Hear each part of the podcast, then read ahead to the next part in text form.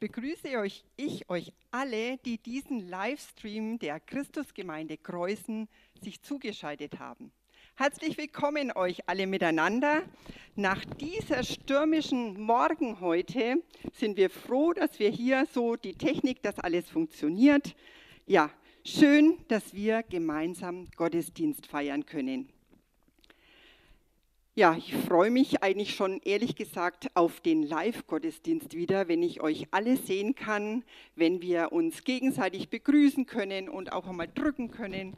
Ja, ist jetzt aber gerade nicht möglich. Ja, deshalb feiern wir diesen Gottesdienst jetzt hier so im Namen des Vaters, im Namen des Sohnes und im Namen des Heiligen Geistes. Dieses Lied werden wir jetzt auch singen wo zwei oder drei in meinem Namen versammelt sind, da bin ich mitten unter ihnen. Ja, wir sammeln uns bei dir, Herr, bei dir ist es gut. Amen. Unser Thema heute heißt unerwünschte Gnade. Warum ausgerechnet das? Gnade, damit verbinde ich eigentlich meistens die Vergebung meiner Schuld. Aber eigentlich ist es ja noch viel, viel mehr, was Gnade bedeutet. Eine uneingeschränkte Zuwendung Gottes an mich. Also ist die doch nicht unerwünscht, oder? Oder doch? Wenn Wege anders verlaufen, als wir es wollen, ist sie dann vielleicht unerwünscht, die Gnade? Die letzten Tage haben wir uns erinnert, dass unsere Tochter Annika bei einem Missionseinsatz sich vor fast vier Jahren äh, verliebt hat in Alexis aus Malaysia. Ich sage euch, ich wusste bis dorthin nicht genau, wo Malaysia ist. Malaysia auf der anderen Seite der Welt. Als es dann doch ernster wurde, als ich es gedacht habe, sage ich euch, übermannten mich meine Gefühle. Und meine Sorgen wurden riesig groß. Was ist das für ein Mann? Aus einer ganz anderen Kultur? Kann er für sie sorgen? Was erwartet sie dort in diesem Land für ein Leben? Wenn sie Kinder bekommt, wann sehe ich die dann? Alle zwei Jahre vielleicht? Mission in einem muslimischen Land? Ich liebe die Mission. Ich finde es sehr wichtig. Aber ich habe auch als Kind schon mitbekommen, wie schwierig oder wie, wie viele Schwierigkeiten es auch in der Mission geben kann. Ihr seht, also ich glaube, für manche ist die Situation, in der ich mich befunden habe mit meiner Tochter, vielleicht ganz harmlos. Christine, freu dich doch.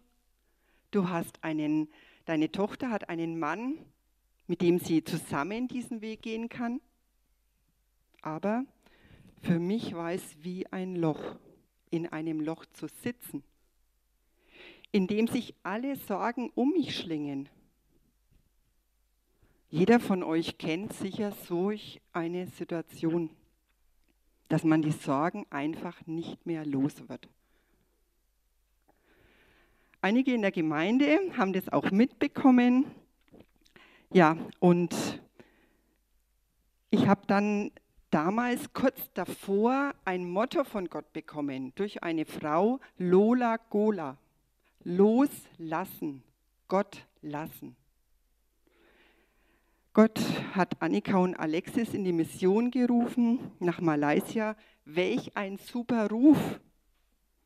Ich sage euch aber, da hat Gott mir schon sehr helfen müssen damit ich dieses Motto Lola Gola auch wirklich für mich persönlich umsetzen kann.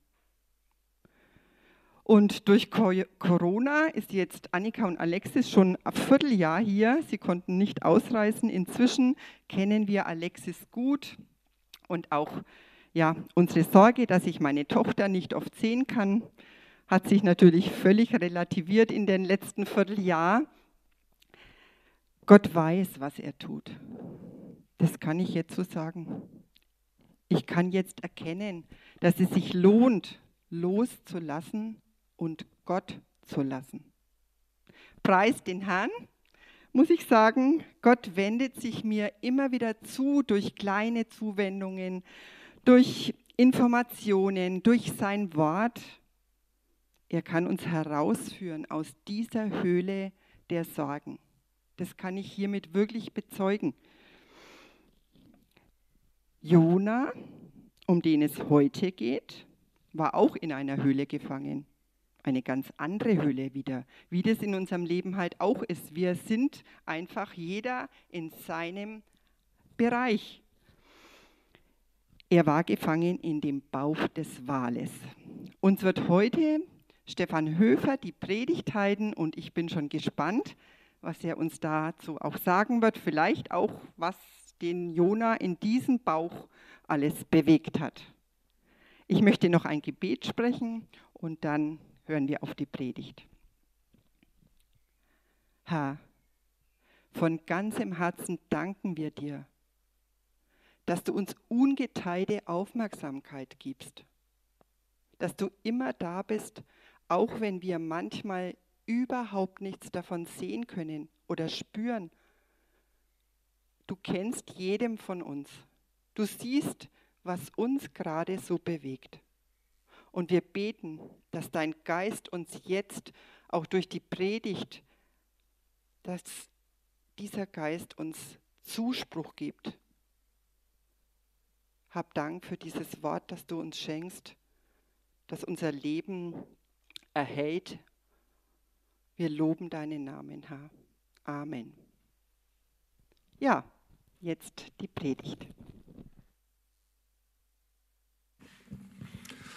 Ja, ihr Lieben, ich grüße euch aus, aus, von, von hier, die Christusgemeinde und alle Zuhörer, die sich zugeschaltet haben. Danke, Christine, für die einleitenden Worte, die zu dem Text sehr gut passen. Äh, es geht heute um das Kapitel 2 im Buch Jona. Ich habe vor einigen Wochen zum Kapitel 1 einen Vortrag, eine Predigt gehalten. Da hieß es, warum ausgerechnet ich? Und heute heißt es, warum ausgerechnet drei Tage Fisch? Und äh, Christine hat gerade gesagt, was hat den Jona so bewegt in diesem Bauch, in diesem Fisch? Und ich musste jetzt gerade denken, es hat ihn vorher schon eine ganze Menge bewegt. Und wir haben gerade das Lied gesungen, in dem das auch in dem Text heißt, wir sammeln uns zu dir. Jona wollte sich nicht zu Gott sammeln. Der ist vor ihm Hals über Kopf geflohen. Im Namen des Vaters war für ihn gerade in dem Moment nicht denkbar, was wir auch gesungen haben, der ist in seinem Namen, also in seinen eigenen Namen, auf und davon. Und ich glaube, wir kennen auch Gedanken oder auch Zustände, wo wir sagen, ich möchte auf und davon, ich möchte halt Hals über Kopf fliehen. Und äh, ich glaube, wenn das ein frei laufender Schäferhund ist, der uns in die Waden kneifen will, dann ist Flucht gut. Aber vor sich selbst fliehen, vor Aufgaben fliehen wie Jona, in dem Fall sogar floh er vor Gott. Wir wissen alle im Kopf, dass es richtig ist, dass man vor sich selber nicht fliehen kann, weil man nimmt sich immer irgendwie mit. Man nimmt auch die Aufgaben mit im Kopf, die man vielleicht vermeiden möchte oder auch die Schuld oder auch andere Sachen. Und vor Gott fliehen ist also kopfmäßig also wenn man sich es genau überlegt, ziemlich unlogisch, weil der ja schon da ist, wenn man dorthin kommt, wo man hinfliehen möchte. Das war das Thema im ersten Kapitel. Er floh vor einer Aufgabe, Jona, der Prophet, um sie nicht erfüllen zu müssen, weil er diesen Menschen, denen er eine Botschaft bringen wollte, den Assyrern in Ninive, nicht die Gnade Gottes zugestand. Flucht vor Gott, vor einem Gott, den er aus dem Gedächtnis verdrängen suchte, seinen Auftrag nicht erfüllen wollte. Mit einem Schiff war er unterwegs auf hoher See.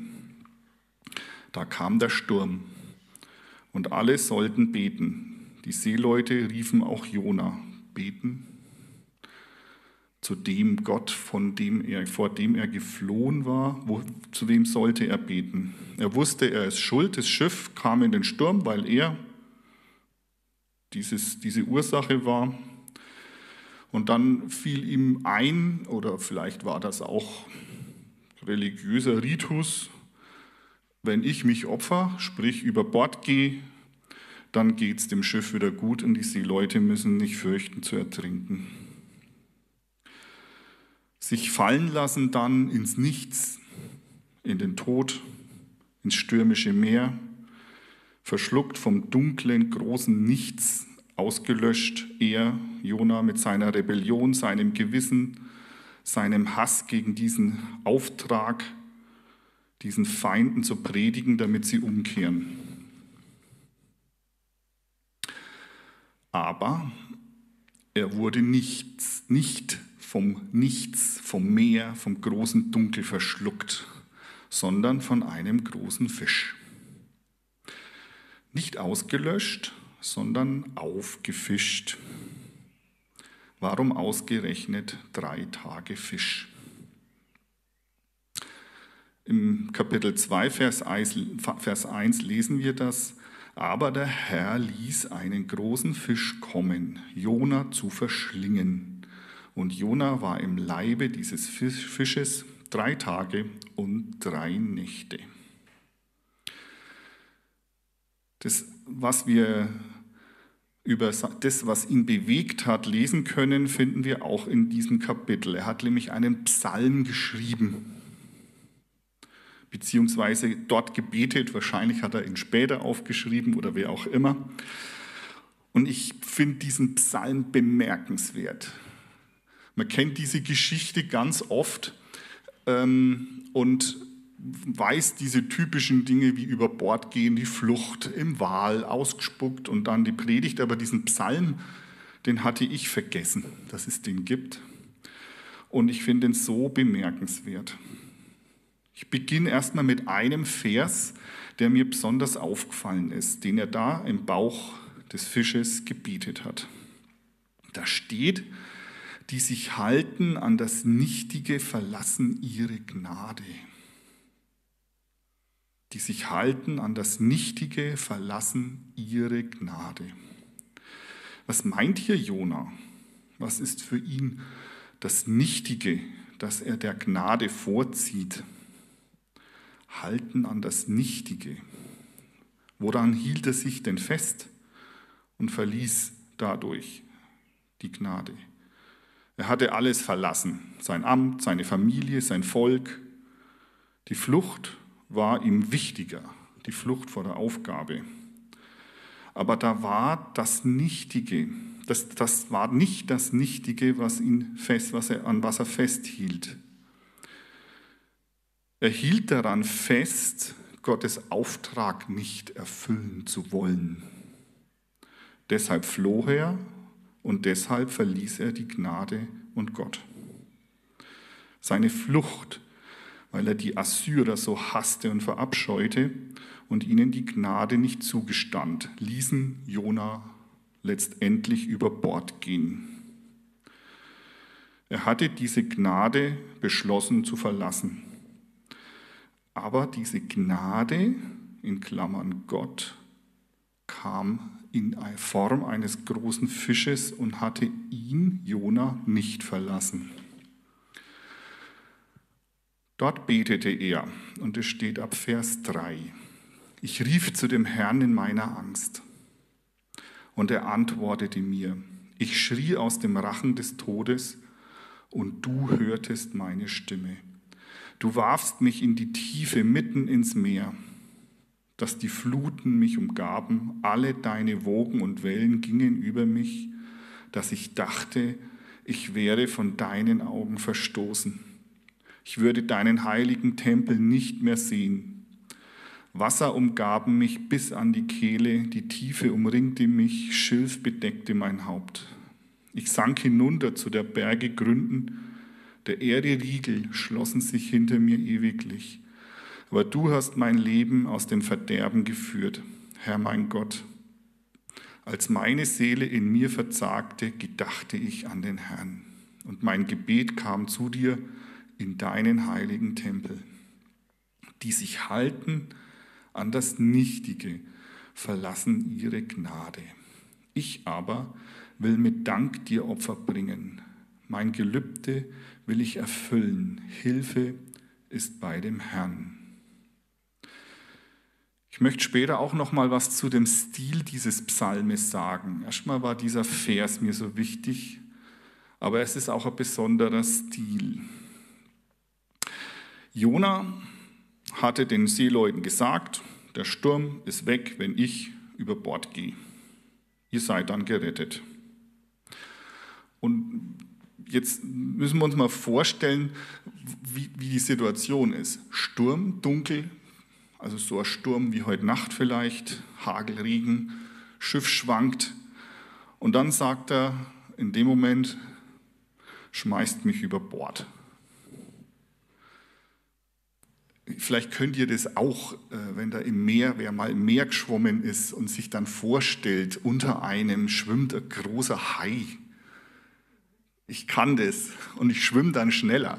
Also das geht ganz einfach gelingt mir sogar im Rußweiher. Also das ist völlig Quatsch, aber es ist einfach nur so, dass man sich das vorstellen kann im Meer, dass, äh, weil das so weit ist, so groß, so, so, da kann ja alles passieren. Und dann äh, allein die Vorstellung genügt, dass man in Panik kommt. Und Jona hatte definitiv Grund zur Panik.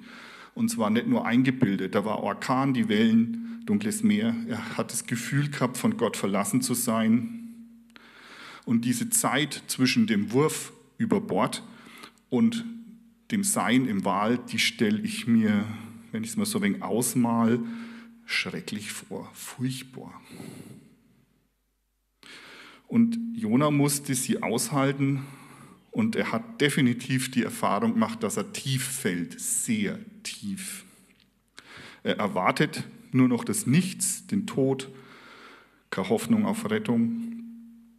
Er hat von Gott vorher nicht erfahren, dass er nur umsteigt vom sinkenden Schiff auf den transtinkenden Fisch. Erster Wurf über die Reling, dann Todesangst. Und dann kam der Wal, aber das wusste er ja nicht. Das ist eine Zumutung, finde ich. Und ich glaube, in gewisser Weise kennen wir alle diese Zumutung und dein Erzählen, Christine, das trifft es, finde ich, dass wir zum Beispiel, wenn wir beten, erst einmal eine Zeit zwischen dem Wurf, so nenne ich es jetzt mal, und dem Wahl haben. Weil wir wissen es vorher nicht. Wir wissen nicht, wann Hilfe kommt, wie Hilfe kommt, wie viel Hilfe kommt. Es passiert oft nicht sofort etwas. Wir warten geduldig, ängstlich, verzweifelt, lustlos, gelangweilt darauf, dass etwas passiert. Äh, meine Frau und ich waren eine Zeit lang ja in Peru und als wir nach Deutschland zurückgekommen sind, haben wir am sogenannten, oder ich vor allem, am sogenannten Re-Entry-Syndrom gelitten. Das heißt Wiedereintrittssyndrom. Ich erkläre gleich noch, was das ist. Aber das Gute war, wir wurden darauf vorbereitet von der Missionsgesellschaft. Und es war sehr gut für mich, weil sonst verwechselt man so, eine, so ein Syndrom mit Depression. Es ist sehr ähnlich. Und es war für mich so eine Zeit wie zwischen Wurf und Wahl.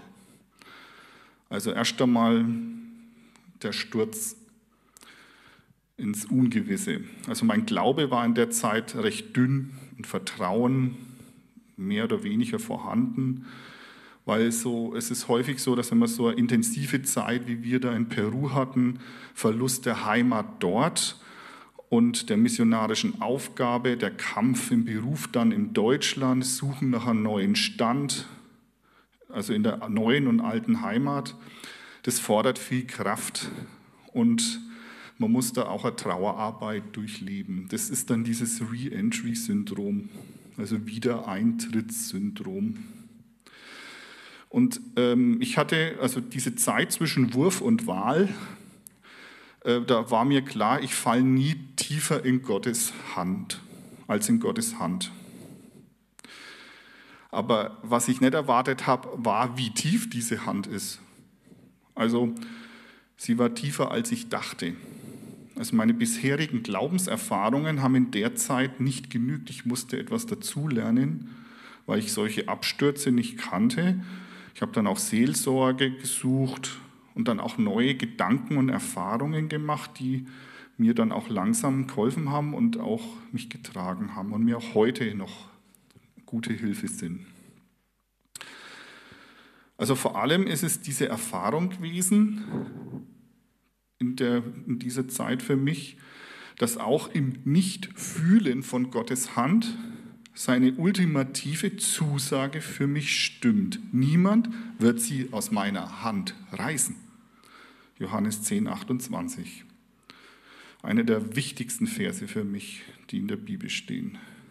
Und das sagt Jesus über seine Jünger, dazu zähle ich mich, also gilt es für mich. Und die Hand hält mich, unabhängig wie ich mich fühle, was ich getan habe, was ich denke, wenn ich zwischen dem Wurf und dem Wahl bin. Und das ist gut, ist gut zu wissen. Drei Tage Fisch und dieser außergewöhnliche Psalm. Gerettet war Jona durch diesen Fisch. Und drei Tage und Nächte hatte er Ruhe, weg sein von allem, Auszeit. Okay, im Bauch eines Fisches, Platzangst darf man da nicht haben oder denken, uh, Fischfutter, wie werde ich verdaut? Äh, übrigens habe ich mal recherchiert, es ist wohl möglich, im Pottwalmagen genug Platz zu haben. Es gibt da einen Vormagen und da wird man noch nicht verdaut, sondern erst im Hauptmagen. Aber da kommt man als Mensch nicht rein, wenn man ganz geblieben ist, weil da eigentlich nur so orangengroße, äh, also der Grill und so, die, was die halt die Pottwale so fressen oder die, die äh, Tintenfische sind ja wegen biegsamer, die kommen da durch. Also grundsätzlich wäre da Platz. Äh, das Sauerstoffproblem haben wir jetzt noch nicht gelöst. Ähm, da kriegt man halt wenig Luft in diesen Magen. Aber ehrlich gesagt, wenn ein Gott einen Fisch timen kann, dass der jemanden auffischt, wenn er so einen Fisch überhaupt schaffen kann, dann glaube ich, ist das jetzt auch nicht das Hauptproblem. Gemütlich war es das sicher nicht, aber er hat diesen Psalm gebetet, er hat Zeit gefunden zu beten. Und dieser Stil, habe ich schon gesagt, den finde ich sehr bemerkenswert. Der Martin Rupprecht und ich, wir haben ja zusammen beim 40-Stunden-Gebet an Ostern alle Psalmen gelesen, von vorn bis hinten, allerdings auf zwei Jahre verteilt, also jeweils drei, vier Stunden. Und äh, in den meisten Psalmen wird ja Gott gelobt, ihm gedankt, gebeten und gefleht, aber auch gehadert, Feinden nichts Gutes gewünscht. In diesem Psalm finden wir sowas wie Hadern oder Fluchen oder Böses wünschen, so überhaupt nicht, obwohl der Jona genug Grund und, äh, dazu gehabt hätte, zum Beispiel über die Assyrer. Es geht nur um ihn und Gott. Und nur, es singt nur von seiner Beziehung zu ihm und sonst nichts. Seine Erfahrung der Rettung durch Gott. Fertig keine Abrechnung, Rechtfertigung. Es beschreibt nur die Zeit, äh, die Zeit zwischen Wurf und Wahl ist das Thema und diese Erfahrung. Er dankt Gott und will seine Gelübde erfüllen. Er ist froh und dankbar über die erfahrene Rettung. Als meine Seele in mir verzagte, gedachte ich an den Herrn. Und mein Gebet kam zu dir in deinen heiligen Tempel die sich halten an das Nichtige, verlassen ihre Gnade. Ich aber will Dank dir Opfer bringen, will mit Dank dir Opfer bringen, meine Gelübde will ich erfüllen. Hilfe ist bei dem Herrn. Er ist Prophet und verkündet Gottes Willen. Zu diesem Gelübde kehrt er zurück. Auch wenn dies bedeutet, nach Nineveh zu den Assyrern zu gehen und dort zu predigen. Im Vers 11 lesen wir, und der Herr sprach zu dem Fisch, und der spie Jona aus ans Land. Da war er also wieder. Dort, wo seine Flucht begann, am Strand. Ich muss einen kleinen Exkurs machen. Ich finde den Satz, der Herr sprach zu dem Fisch, irgendwie nett. Also es steht nicht so, quetschte ihn, bis der Jona wieder zum Vorschein kam oder er machte es irgendwie. Nee, er sprach mit dem Fisch. Der Schöpfer spricht mit dem Geschöpf. Ein Wal versteht Gott. Finde ich eine, Art, eine zarte Art Gottes, dass er zwar gebietet und natürlich befiehlt und man tut dann auch, aber es ist nicht nur so ein Spielzeug, Zweckbestimmung. Dieses Geschöpf ist es wert, dass man mit ihm spricht. Und das klingt für mich, äh, ich sag mal, irgendwie liebenswert. Exkursende. Zwischen Verschlucken und Ausspucken ist etwas geschehen. Gott hat Jona eine Zeit des Verdauens gegeben. Nicht er selbst, sondern er hat etwas verdaut. Das kann ein Zweck von Auszeiten, von Urlaub, von Freizeiten, von Krankheitszeiten, auch von Depression oder vom Corona-Shutdown sein. Der Weg ist unterbrochen. Äußerlich geht nichts vorwärts. Jonas sitzt da in diesem Bauch, hat keinen Platz, er sieht nicht weit, er hat niemanden, aber innerlich geht bei ihm was vorwärts. Und das ist insofern auch eine gute Zeit, wenn wir solche Zeiten haben. Ich wünsche jetzt keinem solchen Platzmangel, aber ich wünsche uns, dass wir Zeiten erleben, in denen sich innerlich was bewegt, wo wir vielleicht äußerlich gerade nicht vorwärts kommen. Ich habe bei Viktor Frankl, dem Begründer der Logotherapie, gelesen, dass, da zitierte eine Person, die Folgendes und ich finde auch Bemerkenswertes über die Erkrankung, die sie hat, schreibt. Es war für die auch so ein Loch, so ein, so ein Wahlerlebnis. Wenn ich nicht das gläubige Bewusstsein hätte, dass ich nicht der Herr über mein Leben bin, ich hätte es wohl schon oft fortgeworfen. Nochmal, wenn ich nicht das gläubige Bewusstsein hätte, dass ich nicht der Herr über mein Leben bin, ich hätte es wohl schon oft fortgeworfen. Und Frankl schreibt weiter, triumphierend fährt sie, fährt sie fort. In diesem Glauben beginnt die ganze Bitterkeit des Leidens sich zu wandeln. Denn wer da meint, ein Menschenleben müsse ein Schreiten von Erfolg zu Erfolg sein, der gleicht wohl einem Toren. Übersetzt, Dummkopf. Der kopfschüttelnd vor einer Baustelle steht und sich wundert, dass da in die Tiefe gegraben wird, da doch ein Dom entstehen soll. Gott baut sich einen Tempel aus jeder Menschenseele. Bei mir ist er gerade daran, die Fundamente auszuheben. Meine Aufgabe ist es nur, mich willig seinen Spatenstichen hinzuhalten. Das ist sehr anspruchsvoll. Aber ich finde, das ist auch sehr weise dieser Frau muss man es ja glauben, die, war ja, die, die schreibt da ja keine Theorie, die schreibt ihre eigene Praxis. Ist es nicht auch tröstlich, dass Zeiten zwischen dem Verschlucken und Ausspucken ein Fundament sein können?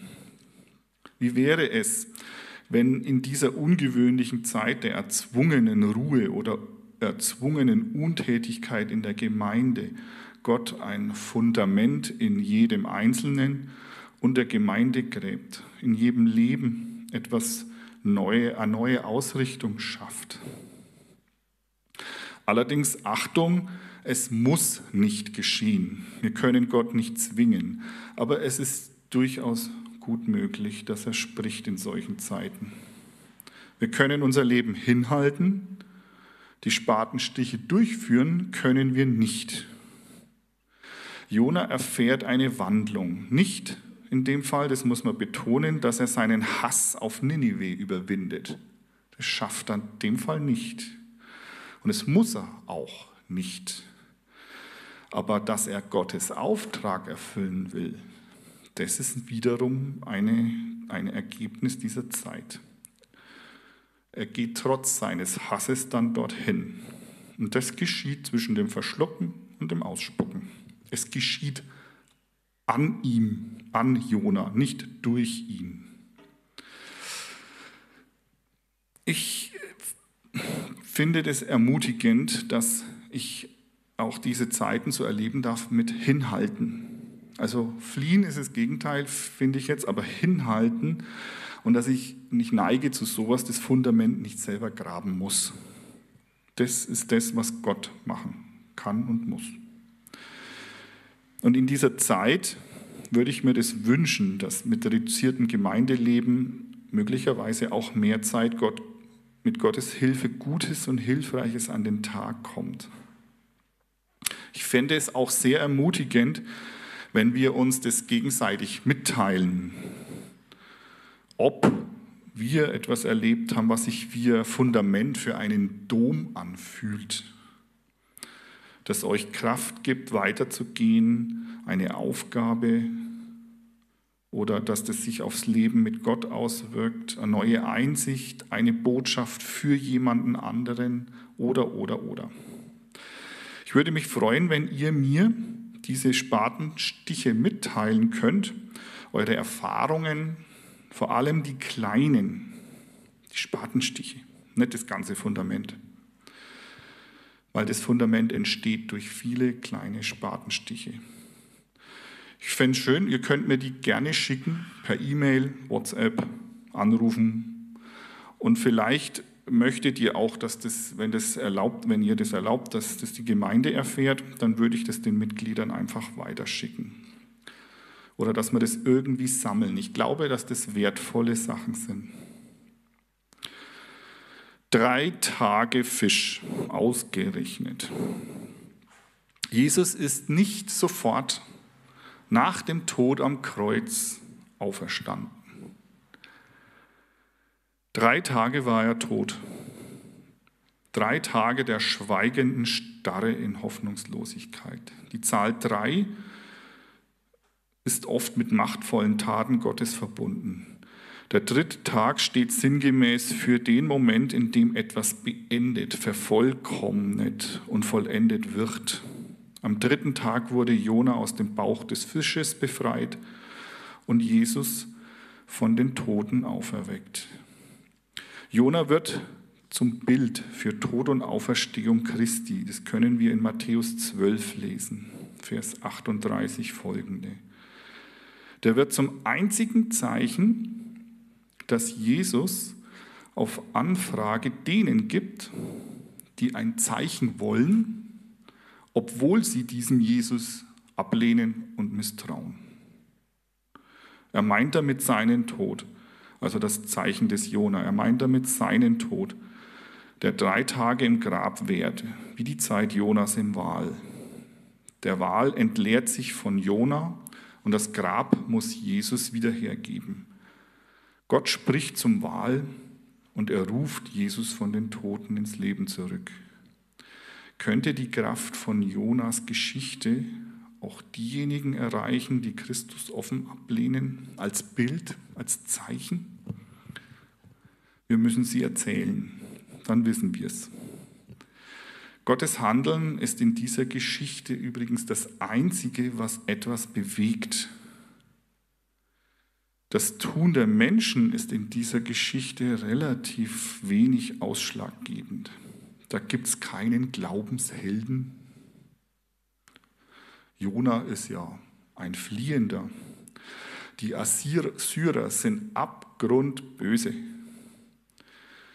Und Jona ist auch noch ungehorsam und haut ab. Gott handelt hier unmittelbar. Ich habe, wie ich die Predigt gehört, geschrieben habe, äh, Radio gehört und da kam das Lied, das klassische alte Lied. Was Gott tut, das ist wohlgetan. Er tut wohl. Das heißt Gutes. Er will diese bösen Assyrer retten. Er hilft dem Jona massiv auf die Sprünge. Und dann gibt es eben später Kapitel 4 zu lesen, die Generalamnestie. Da hat kaum ein Mensch irgendwie viel dazu beigetragen. Jona hat sein Gelübde dann erfüllt und die Assyrer haben sich, haben, haben sich äh, in Sack und Asche gekleidet, Buße getan und sind umgekehrt. Aber da hat Gott sehr, sehr viel dafür getan. Jesus trägt das Böse der Welt, sendet seinen Geist, der die Gläubigen treibt, und sein Angebot der Generalamnestie gilt allen, die zu Gott wollen. Das sind die Parallelen zur Geschichte von Jona. Durch Jesus trennt uns unvollkommene Menschen nichts mehr vom heiligen Gott.